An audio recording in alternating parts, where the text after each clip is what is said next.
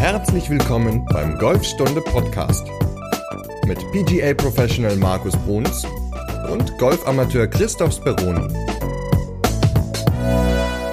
Moin Markus. Moin Chris. Na, geht's dir gut nach dem Urlaub?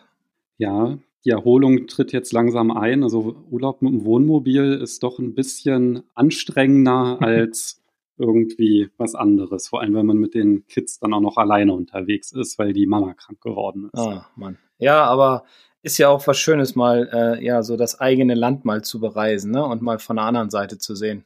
Genau, und ich glaube, unsere Hörer, die wundern sich jetzt gerade, warum ich im Urlaub war. Wir waren nämlich vor meinem Urlaub, nämlich ganz, ganz fleißig. Und wir haben in den letzten zwei Wochen nämlich gar keine Podcast-Folge aufgenommen, weil ich ja weg war. Dafür haben wir uns aber auch gesehen und das fand ich auch besonders schön. Genau. Also vielen Dank nochmal für die nette Einladung. Der Grillabend war wirklich sehr schön. Na klar, war doch schön, dass ihr vorbeigekommen seid und den Weg von Berlin auf euch genommen habt, um uns zu aufgenommen habt, um uns zu besuchen. War ja ein schöner Abend. Genau, und ganz untätig waren wir auch nicht. Ne? Wir haben uns ja dann noch zwei Tage später in Sieke getroffen mhm.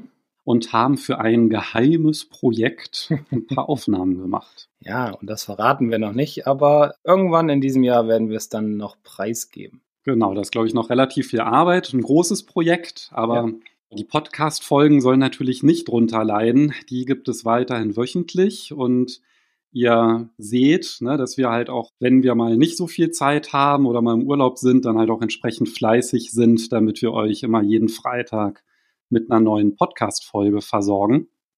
Und jetzt sind wir bei Folge 26 und das Thema der heutigen Folge, das ist sogar ein Hörerwunsch, richtig, Markus? Ja, genau. Ich hatte ähm, vor einigen Wochen, ja, während unserer kleinen Podcast-Werbung auf Instagram und Facebook so eine kleine Umfrage gemacht, ähm, an was denn die Hörer beziehungsweise ihr so interessiert seid. Und dann kam eine Frage ähm, oder, oder ein Satz, ich krieg mein Slice beim Holz nicht weg. Und ja, dementsprechend die Frage, wie kann ich denn den Slice beim Holz oder mit dem Holz ja, gut beseitigen, dass der Ball gerader fliegt, beziehungsweise eher ein Draw herauskommt. Und äh, ja, über das Thema wollen wir heute sprechen in der heutigen Folge.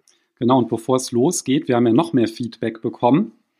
Und zwar nämlich eine Mail zum Thema Ballfitting. Und zwar hatten wir ja vor ein paar Folgen darüber gesprochen, dass es ja auch wichtig ist, ja, einen passenden Ball zu haben. Da gibt es ja harte Bälle, weiche Bälle und dass nicht unbedingt jetzt der teuerste Ball dann der Beste unbedingt auch sein muss, zum, der zur eigenen Spielstärke oder zur eigenen Schwunggeschwindigkeit passt.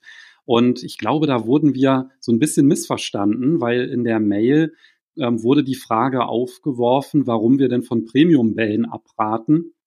Weil so eine amerikanische Seite, die haben halt so mit ähm, mittleren und höheren Handicappern so einen Test gemacht und dann halt herausgefunden, dass mit Premium-Bällen die besonders im kurzen Spiel profitiert haben und da ganz viele Schläge gespart haben.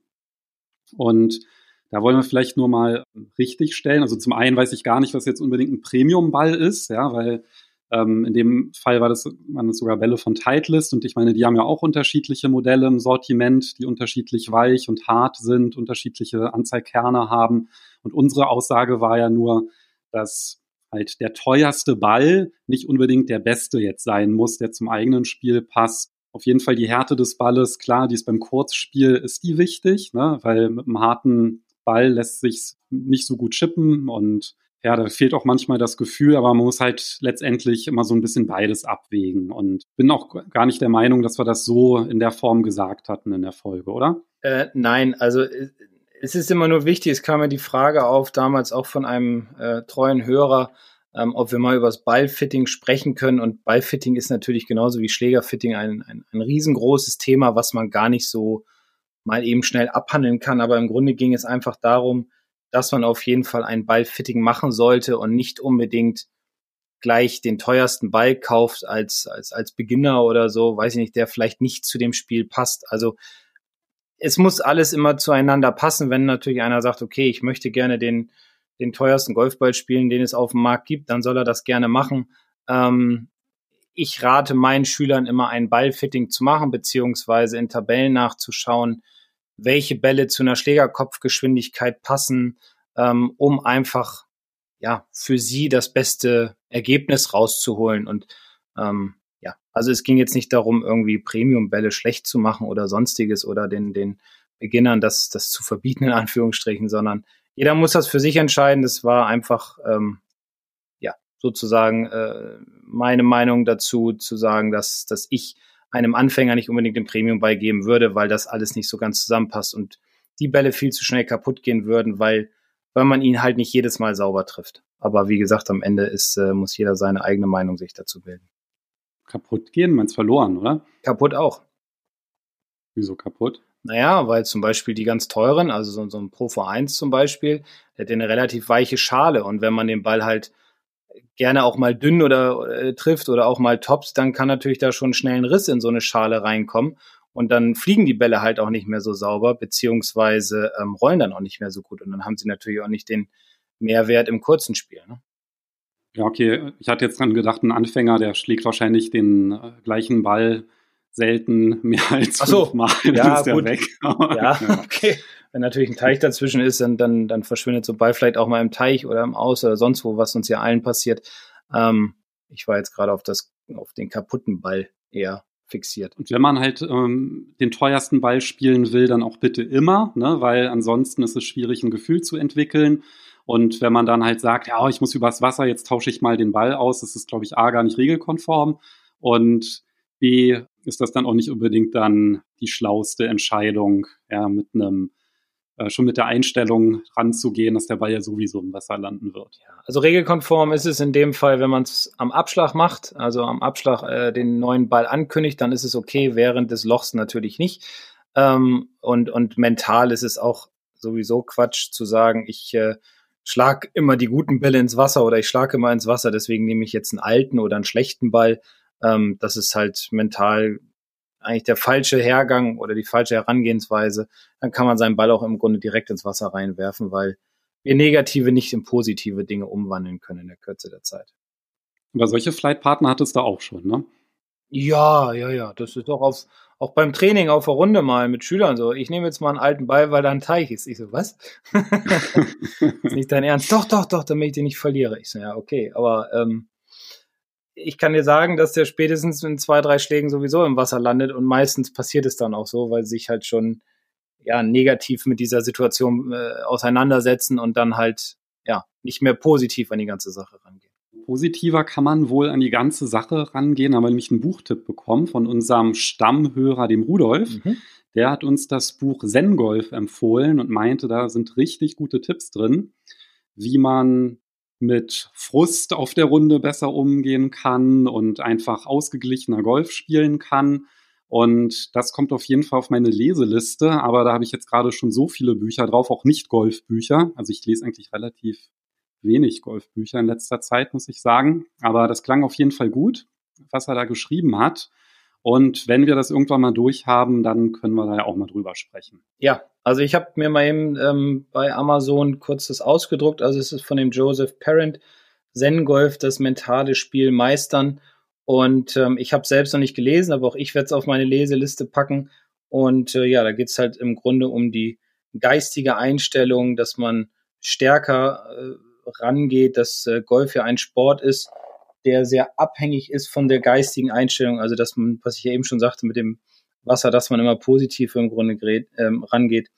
Und äh, ja, er erklärt hier wohl, Schritt für Schritt führt er ein in jene innere Haltung. Also ähm, das klingt sehr interessant, das werde ich mir dann mal bestellen. Ähm, habe aber gerade gestern mir zwei andere Golfbücher noch bestellt. Dementsprechend, wenn, die, wenn ich die beiden ausgelesen habe, dann kommt Zen Golf dran. Welche hast du dir denn bestellt? Ich habe mir von Pia Nielsen ähm, Vision 54 bestellt ähm, und werde das jetzt erstmal durch, durchlesen. Oh, für ganz anspruchsvolle.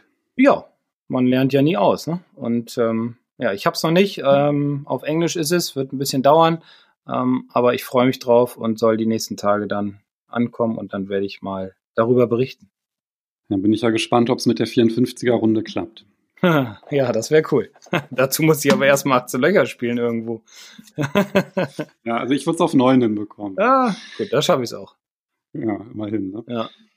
Ne, Ich habe auf meiner Leseliste auch noch vom Oliver Heuler Jenseits des Scores. Ist ja auch so Ah. die Richtung, Ja. wahrscheinlich wie Zen Golf. Hast du das schon gelesen? ja, das habe ich damals in der Ausbildung beim Oliver gelesen, ja. Dann habe ich es aber verliehen an einen Schüler und leider hat er es mir nicht zurückgegeben und er ist ausgetreten und ich habe ihn aus den Augen verloren. Aber auch das werde ich mir dann nochmal bestellen, weil äh, ich habe es, glaube ich, zweimal gelesen. Aber ähm, ja, es viel, sind viele tolle Dinge drin und ein klasse Buch vom Olli und dementsprechend werde ich mir das auch nochmal bestellen. Das ist dann auch jenseits von Gut und böse. ja, genau. Oder ich schreibe ihn mal an, vielleicht schickt er mir eins. Oder er hört vielleicht ja auch zu. Ja, das glaube ich nicht, der ist ja so beschäftigt. Ah, gut, okay. Ja, es sei denn, wir würden über Bogen schießen. Ja, genau. Kommen wir mal zum eigentlichen Thema. Und zwar der Slice beim Holz. Das ist ja wirklich ein Thema, da leiden ja wahrscheinlich 80, 90 Prozent aller Golfer drunter, würde ich tippen. Naja, unterm Slice ja sowieso, ne? Und je länger der Schläger wird, um, umso stärker wird der Slice. Das heißt, umso mehr fliegt der Ball im Endeffekt nach rechts weg. Und ähm, ja, die, die Frage, wie kriege ich den Slice weg, die kam von einem Hörer, von dem Sören, ähm, der gerne mal wissen möchte, wie man diesen Slice in den Griff bekommt, beziehungsweise daraus dann eher einen Draw schlägt. Und zur Statistik noch, ähm, die 10 bis 20 Prozent, die nicht Slice beim Holz haben, die spielen einfach keine Hölzer mehr, ne? weil die damit so negative Erfahrungen haben. Also Wahrscheinlich, ja. Hört man ja auch oft, ähm, wenn ich frage, Mensch, Holz 5, Holz 3 stecken da ja drin, sagt er ja, aber seit mehreren Monaten unbenutzt, ähm, weil ich einfach Angst davor habe, beziehungsweise schlechte Erfahrungen gemacht habe und gar nicht mehr so richtig weiß, was ich machen soll. Und ich traue mich auch nicht auf dem Platz, die äh, Hölzer zu benutzen vom Boden. Ja, das habe ich, also meinen Driver, den habe ich auch jahrelang verbannt. Also ich habe den bestimmt zwei Jahre lang nicht gespielt. Ich habe den dann irgendwann verkauft, ja, mit ähm, unbenutztem Sweet Spot. also die Krone war zwar so ein bisschen, da waren Abdrücke drauf, aber ja, mit dem bin ich wirklich nicht warm geworden. Und ja, auch dank deiner Tipps hat sich das ja zwischenzeitlich geändert. Und was würdest du so sagen, sind denn die ja, besten Tipps, die man da anwenden kann, um den Slice beim Holz loszuwerden? Naja gut, das ist im Endeffekt ähnlich wie beim Driver, nur natürlich ein bisschen, ja, ein kleines bisschen anders, weil der Ball halt auf dem Boden liegt. Und da sollte man natürlich zuallererst mal so sein, sein Setup, seine Ballposition und seinen Griff checken.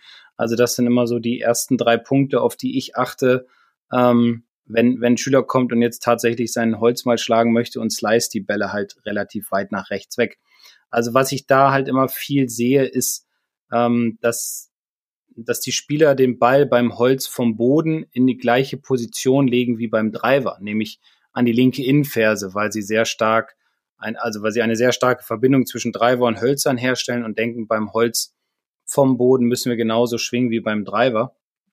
Und ähm, wenn der Ball halt zu weit links liegt beim Holz, dann kommt der Schläger auf einer Schwungbahn, da komme ich später nochmal zu, von außen an den Ball, ähm, weil halt der Körper relativ viel zum Ball hinarbeiten muss. Und dementsprechend empfehle ich immer, den Ball etwas mehr wieder zurück in die Mitte zu legen. Und so grob sind es von der Mitte aus gesehen zwei bis drei Ballbreiten nach links, also zum vorderen Fuß hin. Das heißt also auch für den Linkshänder ähm, immer den Ball eher zum vorderen Fuß legen, so zwei bis drei Ballbreiten dann liegt er im Grunde in einer sehr, sehr guten Position, um ihn sauber vom Boden treffen zu können. Also für ein Holz 5 oder für ein Holz 3. Wenn das passt, dann sollte nochmal auf den Griff geguckt werden, weil der Griff ist natürlich die einzige Verbindung zwischen dem Schläger und dem Körper. Und da hatten wir auch schon in früheren Folgen drüber gesprochen. Ähm, wenn der Griff nicht passt, hat das natürlich einen relativ großen Einfluss auf die Schwungbahn beziehungsweise aber natürlich auch auf die Schlagflächenstellung. Und wir sprechen ja bei, als Golflehrer immer von zu schwach oder zu starkem Griff. Das heißt im Endeffekt, wenn der Griff zu schwach ist, dann ist entweder, sind entweder beide Hände oder eine Hand ist dann zu weit nach links gedreht. Meistens ist es die obere Hand, also beim Rechtshänder halt die linke Hand, die dann am Griff zu weit nach links gedreht ist. Und das kann man im Grunde mal ganz gut überprüfen ähm, indem man, wenn man einfach mal greift, dass man schaut, wie viele Knöchel sehe ich, wenn ich von oben gerade runter gucke, also den Schläger in seine an, äh, natürliche Ansprechposition stellen und dann von oben runter schauen, dass man schaut, wie viele Knöchel kann ich sehen von meiner Hand. Wenn man nur einen Knöchel sieht, dann weiß man, okay, der Griff ist definitiv zu schwach. Oder aber auch, wenn der Griff zum Beispiel etwas zu weit durch die Hand hindurchläuft, also nicht genügend in den Fingern liegt, dann ist es auch so, dass, dass man eher so ein bisschen blockiert ist in der Bewegung und die Bälle dann ja nicht nur nach rechts fliegen, sondern auch teilweise schlecht getroffen sind. Also Griff bitte unbedingt checken, wenn ihr nur ein Knöchelchen seht, ähm, also das vom Zeigefinger, dann auf jeden Fall die linke Hand weiter nach rechts drehen. Wenn man den Ball mehr nach links hauen will, dann sollte man also auf jeden Fall zwei bis drei Knöchel sehen können, damit die Schlagfläche sich im Endeffekt mehr schließt. Da werde ich dann auch nochmal in die Podcast-Beschreibung ein Video verlinken, wo du das ganz schön vormachst mit dem Griff und wie man letztendlich dann auch nochmal kontrollieren kann mit einer ganz einfachen Übung, ob man den, ja, ob der Schläger auch richtig in der Hand liegt. Ne? Das ist ja. ja auch noch so ein Punkt, dass der, ne, wie, wie weit der in den Fingern liegt, mhm. das ist ja wahrscheinlich auch nochmal ganz relevant. Ja, weil, weil, weil viele ja auch, also das ist immer so ein bisschen die Gefahr, beim Greifen, wenn man sagt, äh, greif mal stärker, also ähm, beugt mal die linke Hand weiter nach rechts, dann rutscht bei vielen Spielern der Griff immer sehr stark in die Handfläche hinein und dann ist das so eine Art gefakter Griff, sagen wir dazu, und dann hat das natürlich auch Auswirkungen auf den Schläger und die Schlagfläche. Deswegen da immer bitte darauf achten, dass der Griff in den Fingern liegt und man, bevor man greift, einfach die Hand ein bisschen mehr nach rechts dreht, dann zugreift in den Fingern und dann halt zwei bis drei Knöchel sieht, dann ist der Griff neutral bis etwas stärker. Bei der rechten Hand im Endeffekt ähm, ist es dann so, dass man, äh, wenn man zu viele Knöchel sieht, dann ist es eher ein schwacher Griff. Dann muss man sie ein bisschen weiter nach rechts drehen am Griff, dann sieht man keine Knöchelchen mehr, dann schließt das auch ein bisschen mehr die Schlagfläche. Genau, und um Missverständnisse nochmal zu vermeiden, wiederhole ich das auch nochmal. Der schwache bzw. der starke Griff, das hat jetzt nichts damit zu tun, wie fest man den Schläger greift, sondern nur, wie stark man mit der Hand den Schläger umgreift im Grunde. Und der Griffdruck selbst, der ist aber auch gar nicht so irrelevant, weil ich glaube, beim, wenn man jetzt so einen Fairway-Schlag mit dem Holz hat, da kann man ja auch sehr leicht dazu, dazu tendieren zu sagen, gerade wenn man so eine schöne Lage hat, ja, dass man dann halt sagt, so, jetzt will ich es wirklich wissen und jetzt muss ich hier einen raushauen, um hier wirklich ein, vielleicht ein Birdie zu schaffen, ja, oder Paar zu spielen. Und wenn man dann halt zu viel will und dann schon anfängt, ähm, dann zu verkrampfen, ja, weil man halt sagt, ich will den so weit nach vorne prügeln, den Ball, dass man halt wirklich den, den Schläger fast durchdrückt, den Griff, dann ist das auch nicht unbedingt die beste Ausgangsposition für, für, einen, für einen guten Schlag. Äh, auf keinen Fall. Also das heißt, wenn, wenn man zu fest greift, dann wird der Körper einfach zu viel gegen den Schläger arbeiten und im Endeffekt wollen wir, dass der Schläger für uns arbeitet. Also ähm, sollte, sollte man ruhig den Griff irgendwie so auf einer Griffstärkenskala, sage ich immer, von eins bis zehn sollte irgendwo unter fünf diese, äh, der, der Griffdruck liegen. Ähm, und das ist ja auch ein Geheimnis, was äh, viele Longdriver ja auch ähm, gerne, gerne erzählen, dass sie den Griff locker greifen, damit einfach der Schläger besser arbeiten kann, damit mehr Peitschen Peitsche entsteht sozusagen, also, also mehr Lag aufgebaut wird. Ähm, und dementsprechend ist es beim Holz genauso. Also nicht denken auf ein paar fünf, jetzt habe ich einen super Drive gemacht, jetzt muss ich den zweiten beim Holz drei aus, keine Ahnung, 240, 250 Meter aufs Grün prügeln. Ähm, das endet meistens im Desaster. Deswegen immer da auch den Griffdruck unter fünf haben, also so zwei, drei oder vier, das ist schon völlig okay. Das würde dem, oder das hilft euch, um einfach äh, auch bessere Ballkontakte zu bekommen. Genau, einfach vorstellen, man hat so ein kleines süßes Küken in der Hand und das will man auf gar keinen Fall zerdrücken, dann hat man die richtige Griffstärke. Genau. Also Griffstärke, Griffdruck ähm, beziehungsweise Griffhaltung sind natürlich ganz wichtige Elemente, um den Ball erstmal gerade beziehungsweise ihm auch eine Kurve mit nach links geben zu können. Okay, dann lass uns noch mal ganz kurz zusammenfassen. Wir hatten die Ballposition, dass das ein häufiger Fehler ist, dass der Ball wie beim Driver an der, an der vorderen Ferse ist. Das wollen wir nicht. Also das ist eher so, was würdest du sagen, wenn du sagst, ein bisschen mittiger, dass der halt so genau dazwischen ist? Also zwischen naja. der Driver und der mittigen Position? Ja, ich sag mal, also zwei bis drei Ballbreiten links von der Mitte. Das ist ja gar nicht so viel, ne? Nö, also zwei Bälle, was sind das dann? Keine Ahnung sechs, sieben Zentimeter. Also auf jeden Fall mittiger als beim, beim äh, Driver, definitiv. Dann hatten wir den Griff, dass der, da sollte man auf jeden Fall kontrollieren, dass er nicht zu schwach ist. Da gerne nochmal das Video gucken mit Markus, wo er das zeigt. Mhm. Und dann ist ja gar nicht so unerheblich, du hast ja das Setup auch angesprochen. Wie breit sollte ich denn stehen mit dem Holz vom Fairway? Also breiter Stand ist okay, nicht ganz so breit wie beim Drive. Beim Driver haben wir ja gesagt, ähm, Außenseite Schultern auf die Innenseite der Füße, also ich sag mal so, so ein kleines bisschen schmaler dann stehen. Ähm, das wäre schon ganz ideal. Es ist so ein Zwischending zwischen Eisen und ähm, Driver im Endeffekt.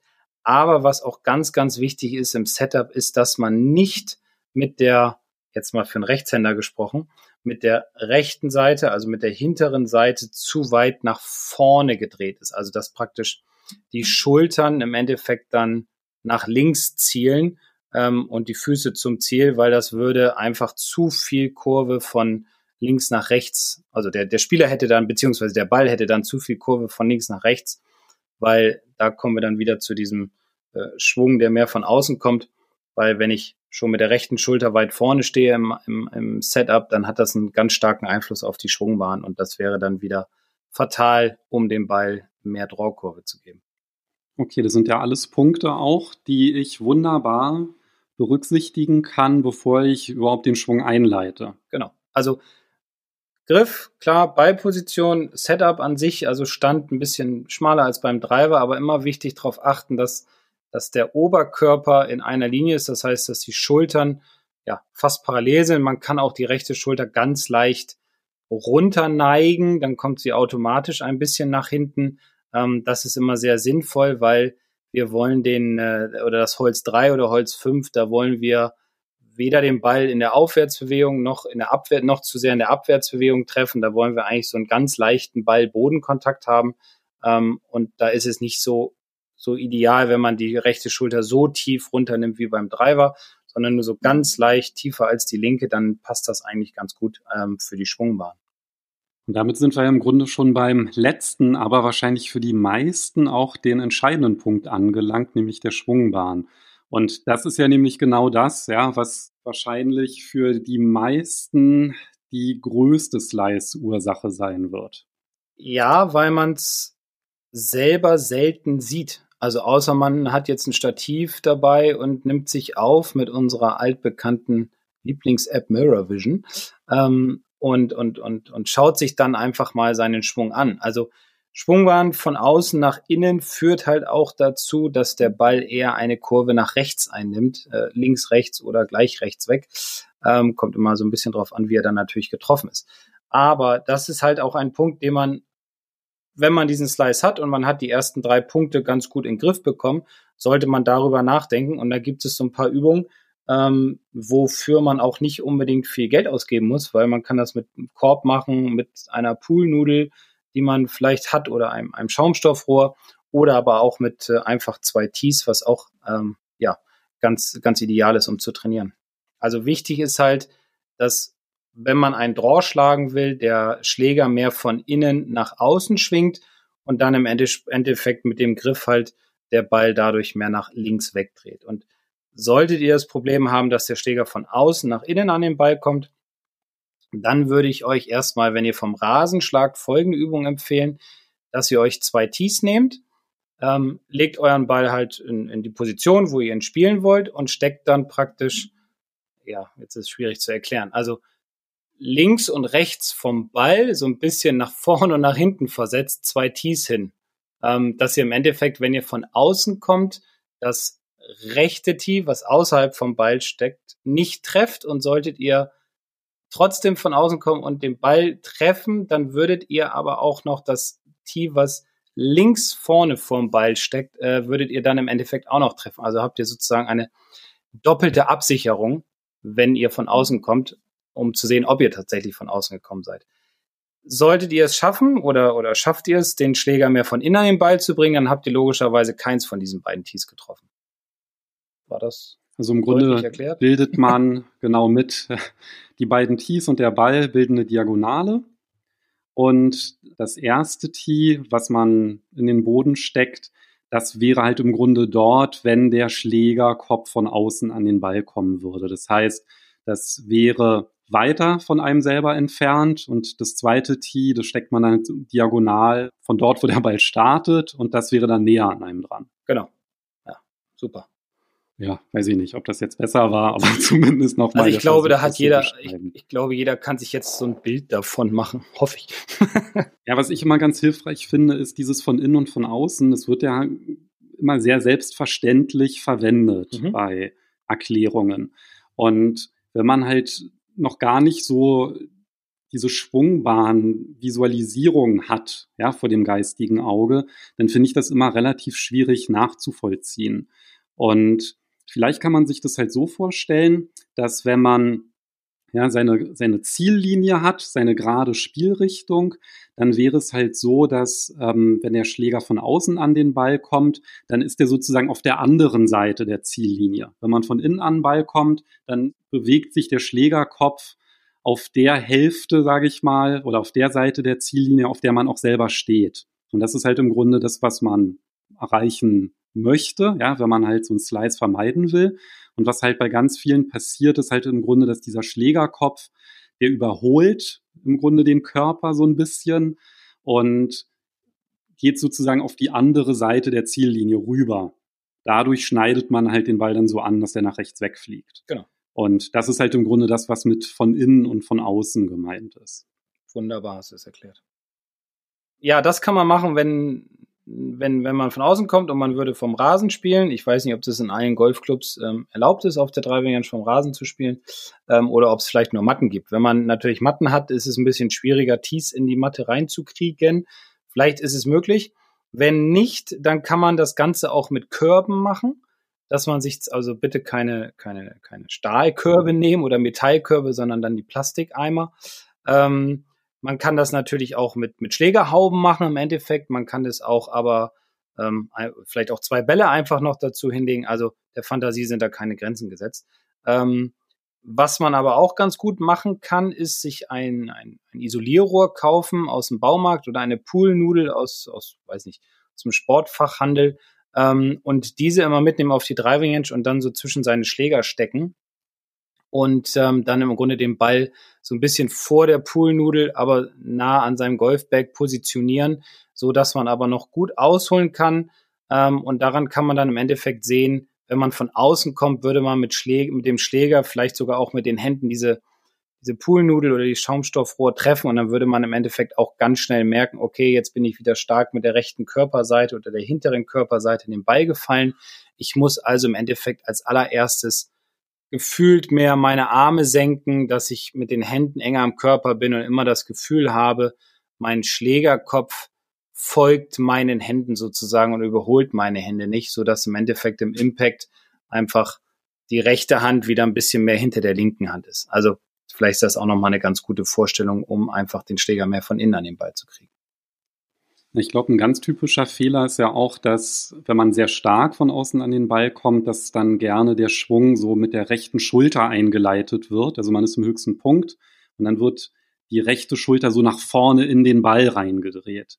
Und wenn man halt von innen an den Ball kommen möchte, ist es ja relativ wichtig, dass der Schlägerkopf, sage ich mal, nah am Körper geführt wird ne? und nicht auf die andere Seite rübergeht. Also wenn wir jetzt nochmal ähm, uns diese diese Ziellinie vorstellen, ja, die durch den Ball durchgeht, dann wollen wir wirklich, dass der Schlägerkopf immer auf unserer Seite bleibt, auf der wir auch stehen. Und das irgendwie einer, zu trainieren in einer schnellen Bewegung ist halt auch unglaublich, also kann man, glaube ich, gar nicht so bewusst wahrnehmen. Und das ist ja dann auch immer ganz hilfreich, das einfach mal ganz, ganz langsam zu machen und mal so zu gucken, wo bewegt sich denn eigentlich der Schlägerkopf hin, wenn ich im höchsten Punkt bin? Weil das ist ja noch was, was man vielleicht bewusst auch ganz gut kontrollieren kann, so Takeaway, höchster Punkt. Und dann, wenn es aber losgeht, und gerade mit dem Holz, ja, wenn man dann sagt, so, jetzt will ich den nach vorne prügeln, dann geht ja alles so schnell und da wird alles in den Ball reingeworfen, körperlich was geht. Und da kann man natürlich überhaupt nichts mehr wahrnehmen und dann einfach wirklich auch vielleicht nur so ein ja, so einen halben Schwung nur zu machen mit dem Holz, um das mal zu trainieren, ja, um zu sehen, einfach langsame halbe Schwünge. Wo ist denn der Schlägerkopf? Bleibt er auf meiner Seite? Und das ist ja im Grunde genau das, was du gesagt hast, ne? dass man ähm, ja den, den Schläger eng am Körper schwingt. Und das funktioniert am besten, indem man die Arme senkt ne, genau. beim Einleiten des Schwungs ja. und nicht die, die Schulter dreht. Also Arme senken und was wären noch so typische Bewegungen oder Schwunggedanken, die vielleicht helfen, dass man auf der richtigen Seite bleibt? Ja, was, was vielleicht auch nochmal ähm, eine ganz gute Überprüfung für einen selbst ist, ist, wie sieht denn das Finish dann aus? Also das ist auch immer, immer wieder spannend zu sehen, wenn der Schläger von außen an den Ball kommt, dann kippt ja die rechte Schulter nach vorne. Also jetzt für den Rechtshänder geht die rechte Schulter nach vorne und am Ende steht der Spieler dann tendenziell mehr auf dem rechten Bein und hat sehr stark angezogene Arme im Durchschwung. Also das ist so eine, so eine Bodenvermeidungstaktik oder ja, so eine Bodenvermeidungstaktik, um einfach dann nicht in den Boden reinhacken zu müssen, kippt man dann nach rechts hinten, man zieht die Arme an, man hat ein sehr enges Finish. Und wenn man dann mal auf sein Finish schaut und man merkt, oh, jetzt bin ich ja in einer ganz anderen Finish-Position, nämlich ich stehe mehr auf meiner linken Ferse im Durchschwung, meine Arme sind viel länger rechts rausgeschwungen sozusagen und, und ich bin besser zum Ziel gedreht, ähm, dann kann man im Grunde fast davon ausgehen, dass der Schläger auch mehr von innen an den Ball gekommen ist. Also bitte nicht das Finish korrigieren, bevor der Abschwung korrigiert wurde. Das ist immer ganz fatal. Ähm, mit dem langsamen Schwingen, was du gesagt hattest, finde ich, finde ich ziemlich gut, mache ich ganz, ganz viel im Unterricht, nämlich dieses Gefühl, was machen meine Muskeln, was machen meine, ja, meine Gliedmaße im Endeffekt oder was macht mein Körper in der Bewegung, wenn ich den Schläger senke. Und da gibt es nochmal einen ganz coolen Drill, dass man im Grunde ausholt, ganz langsam, das Ganze allerdings ohne Ball, also ausholt bis oben und dann mal bewusst mit dem Rücken zum Ziel stehen bleibt und nicht äh, und nicht dreht, sondern einfach mal die Arme senkt, dass der, dass der linke Arm auch schön lang bleibt, bis der Schlägerkopf seitlich auf Höhe des Hackens auf dem Boden ist. So lange bleibt man im Endeffekt noch mit dem Rücken zum Ziel und dann äh, über den Körper zieht man praktisch den Schläger so hinterher oder man wischt den Schläger dann so hinterher. Und ähm, wer sich das mal genauer anschauen will, der kann dann mal auf YouTube ähm, äh, Justin Rose eingeben, der macht das nämlich ganz häufig. Und das muss ich sagen, ist ein ziemlich cooler Drill, den ich auch sehr häufig im Unterricht verwende und der ja dem Muskelgedächtnis einfach so einen Impuls gibt. Okay, jetzt muss ich die Arme senken, da muss ich hin, dann dreht mein Körper automatisch und von alleine durch den Ball. Ähm, deswegen das ruhig mal ausprobieren. ich mache das auch sogar ganz gerne. Ähm, also jetzt nicht speziell im Fairway-Holz, sondern auch so, einfach so für die Körperwahrnehmung, das, was du gerade beschrieben hast, das mache ich auch manchmal, dass ich den Schläger, dass ich die Arme überhaupt nicht anhebe, dass ich halt im Grunde den Schläger nur führe durch so eine Oberkörperrotation und die Arme einfach unten bleiben, um das dann nochmal so ein bisschen bewusster wahrzunehmen. Welchen Impact hat halt im Grunde der, ja, meine Oberkörperdrehung auf die Position des Schlägers? Also wohin bewegt er sich? Und wenn man das halt mal ohne ähm, Anheben der Arme macht und danach mit Anheben der Arme, dann, also ging es mir zumindest so, dass ich das dann halt auch irgendwie viel besser wahrnehmen konnte, was da eigentlich im Schläger passiert, wenn ich da meinen weil in der Kombination, das ist ja, weiß nicht, also mein Gehirn ist da komplett überfordert, das irgendwie wahrzunehmen, wenn ich da irgendwie Oberkörper drehe, Arme hebe, dann auch noch Winkel, dann ja, da irgendwie ein Gefühl dafür zu haben, wo sich dann der Schläger befindet, finde ich Schwierig. fast unmöglich. Ja. ja. Ja, es ist, es muss natürlich immer alles zusammenpassen, deswegen sollte man immer diese Punkte abarbeiten. Die Schwungbahn ist im Endeffekt das Schwierigste. Vielleicht tatsächlich langsam das Ganze machen, ein Gefühl für den Schläger bekommen, ein Gefühl für die Muskeln bekommen, beziehungsweise für die Körperteile, wo die sich so im Raum bewegen. Langsam mal bis zum Impact schwingen das Ganze mal aufnehmen, sich selbst mal analysieren.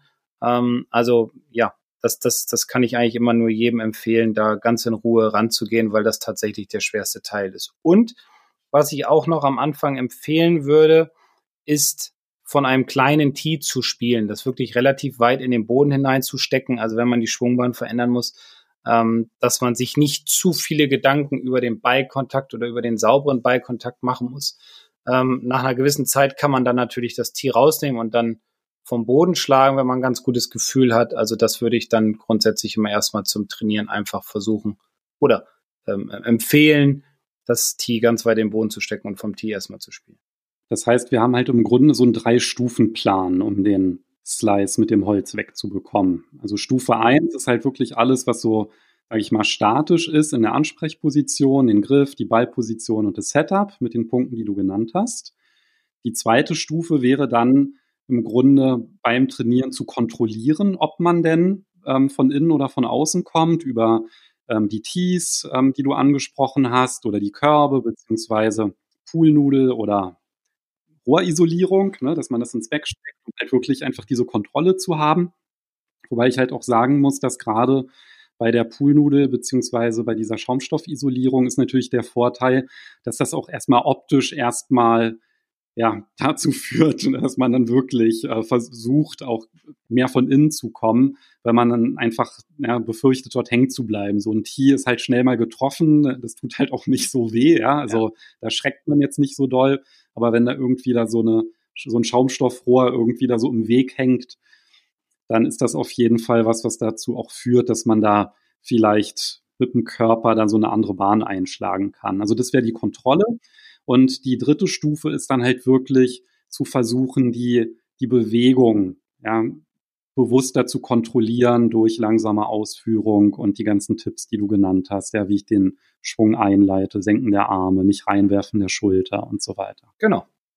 Der Drei-Stufen-Plan, um den Slice beim Holz wegzukriegen. Ich glaube, das sind so die Punkte, die die meisten betreffen. Ähm, deswegen ganz in Ruhe angehen, selbst kontrollieren äh, ja, oder sonst mal zum Kollegen gehen oder gerne auch eine E-Mail schicken, das ist überhaupt kein Problem. Genau, du bietest es ja auch an, dass wenn man dir Schwungvideos schickt, dass du da gute Tipps gibst. Und ich kann wirklich sagen, ich kann das nur empfehlen. Ja? Also ich bin da auch echt erstaunt, dass wenn ich dir so ein Video schicke, habe ich gefühlt, ähm, die Antwort, die dann von dir kommt, das bringt mir mehr, als wenn irgendwelche Kollegen von dir, will jetzt keine Namen nennen, irgendwie daneben stehen und irgendwas sagen, das finde ich dann nicht so auf den Punkt. Also da, das macht schon echt einen Unterschied aus, welchen Tipp man da bekommt. Schön, das freut mich. Ja, das ist äh, das Online-Coaching, was wir neu ins Leben gerufen haben.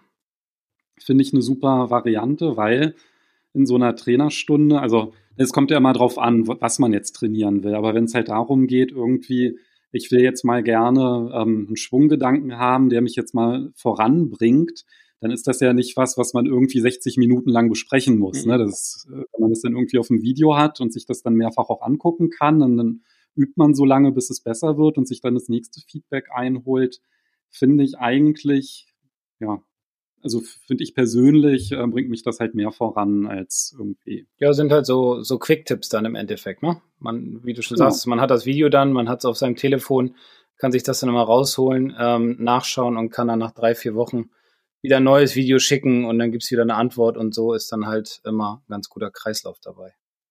Genau, werde ich auch nochmal verlinken. Also falls ihr das mal mit Markus ausprobieren wollt, packe ich den Link ebenfalls in die Podcast-Beschreibung. Sehr gerne.